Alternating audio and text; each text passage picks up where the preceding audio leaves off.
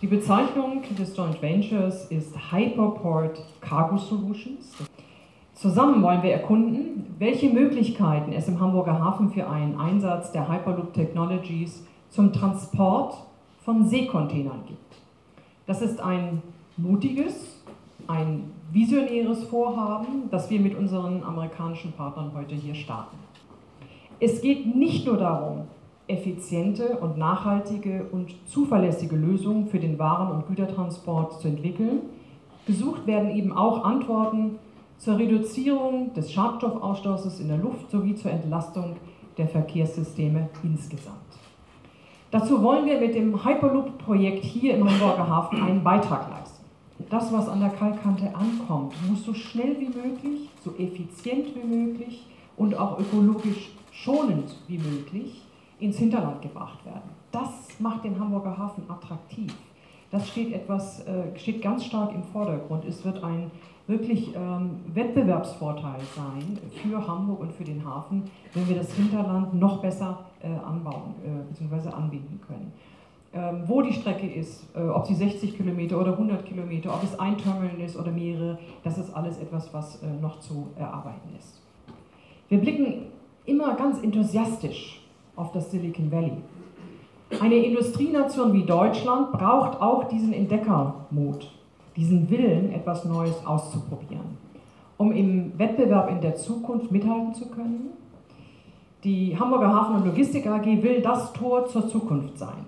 Innovation made in Hamburg. Das ist eine, ein Joint Venture, was in Deutschland gegründet ist, die Hyperport Cargo Solutions hier in, in Hamburg. Ähm, es ist ganz klar als Ziel, äh, dass wir einen Bau einer Übergabestation hier an einem Hamburger Terminal der Hala bauen werden, eine selbstfahrende Kapsel für den Transport von Containern, das auf dem Terminalgelände zwischen Kaikante und äh, der Übergabestation und die wird ungefähr 100 Meter lang sein. Wobei das Thema Übergabe von Cargo im Fokus steht.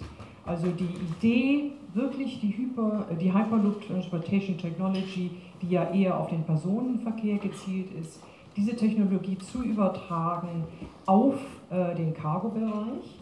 Das ist, äh, wie Andres schon gesagt hat, einmalig. Ähm, das ist etwas, was äh, Hyperloop Technologies mit uns hier in Hamburg als Innovation starten wird. Und natürlich, wie Sie richtigerweise schon gesagt haben, es ist nicht daran gedacht, die Verkehre zwischen den Terminals im Hafen äh, darüber abzubilden, sondern äh, wir wollen den Hamburger Hafen noch attraktiver machen für unsere Kunden, für die Ware und dementsprechend äh, das Cargo, die Ware in das Hinterland transportieren zu können. Deswegen wäre dann in einem zweiten Schritt äh, zu überlegen, ähm, wie wir es anwenden, um den Hafen in das Hinterland noch besser ähm, anzubieten. Das wäre aber der Schritt zwei. Schritt 1 ist in diesem Joint Venture, wir wollen diese Cargo Technology als Lösung gemeinsam entwickeln. Das heißt, im, im Vordergrund steht äh, sozusagen die, die Kapsel und dann eben die Verbindung äh, sozusagen zwischen Kalkante und dem Hinterland. Wir haben vor ein bisschen über fünf Jahren angefangen, an diesem Projekt zu arbeiten. Wir sind in der Lage, Güter kostengünstiger und schneller an andere Orte zu bringen. Wir sind in der Lage, von einem zentralen Lager fast überall im Land innerhalb von einer Stunde Güter voranzubringen. Das heißt, das Potenzial ist da, um eine On-Demand-Economy zu kreieren. Ich glaube, dass es sehr viel mit Fantasie zu tun hat, um sich, dass man sich, wo man sich vorstellen kann, was man denn alles machen kann, wenn man mit Schallgeschwindigkeit innerhalb Deutschlands Güter vom Hamburger Hafen von einem Ort an den anderen bringen kann. Diese Technologie erlaubt uns sehr, sehr kostengünstig zu, äh, zu bauen und zu betreiben. Das heißt, dass die, ähm, die Kapsel und die Container dann halt auch schweben, allerdings ohne aktive Stromversorgung. Das heißt, die Schwebetechnik funktioniert über die Bewegung der Kapsel äh, mit Permanent Magneten. Das ist eine sehr, sehr kostengünstige Lösung, die auch schon ähm, Full Scale, also im, als, als Prototyp entwickelt worden ist. Es ist nicht gedacht, bis 2021 eine Teststrecke von mehreren Kilometern einer Pipeline äh, zu haben. Äh, das ist ganz wichtig für Ihr Verständnis. Wir haben in Toulouse äh, eine Strecke, äh, wo es um die Geschwindigkeitsbeschleunigung geht und die Teststrecke. Da kann der Dirk sicherlich gleich nochmal was zu sagen. Das ist nicht Ziel von unserem Joint Venture, sondern unser Teil ist wirklich spezialisiert auf Cargo, auf das, was uns beide so ergänzt. Sie haben den Marktführer äh, Hyperloop auf der einen Seite und den Marktführer äh, der Terminals und des Cargo-Handlings auf der anderen Seite. Sie müssen sich eine Kapsel vorstellen, ich sage jetzt mal sowas ähnliches wie ein Flugzeug, zumindest wenn es um die Passagierbeförderung geht, äh, ohne Flügel, die in einer Röhre fährt. Innerhalb dieser Röhre äh, entfernen wir die Luft. Das heißt, wir haben Vakuumpumpen, die übrigens auch hier in Deutschland entwickelt worden sind mit der Firma äh, Leybold, die Erfinder der Vakuumpumpe. Und ähm, wir kreieren halt einen Unterdruck, das heißt, es ist kein komplettes Vakuum, was das Ganze natürlich viel, viel schwieriger machen würde, sondern wir haben immer noch ein bisschen Luft drin, aber halt sehr, sehr wenig.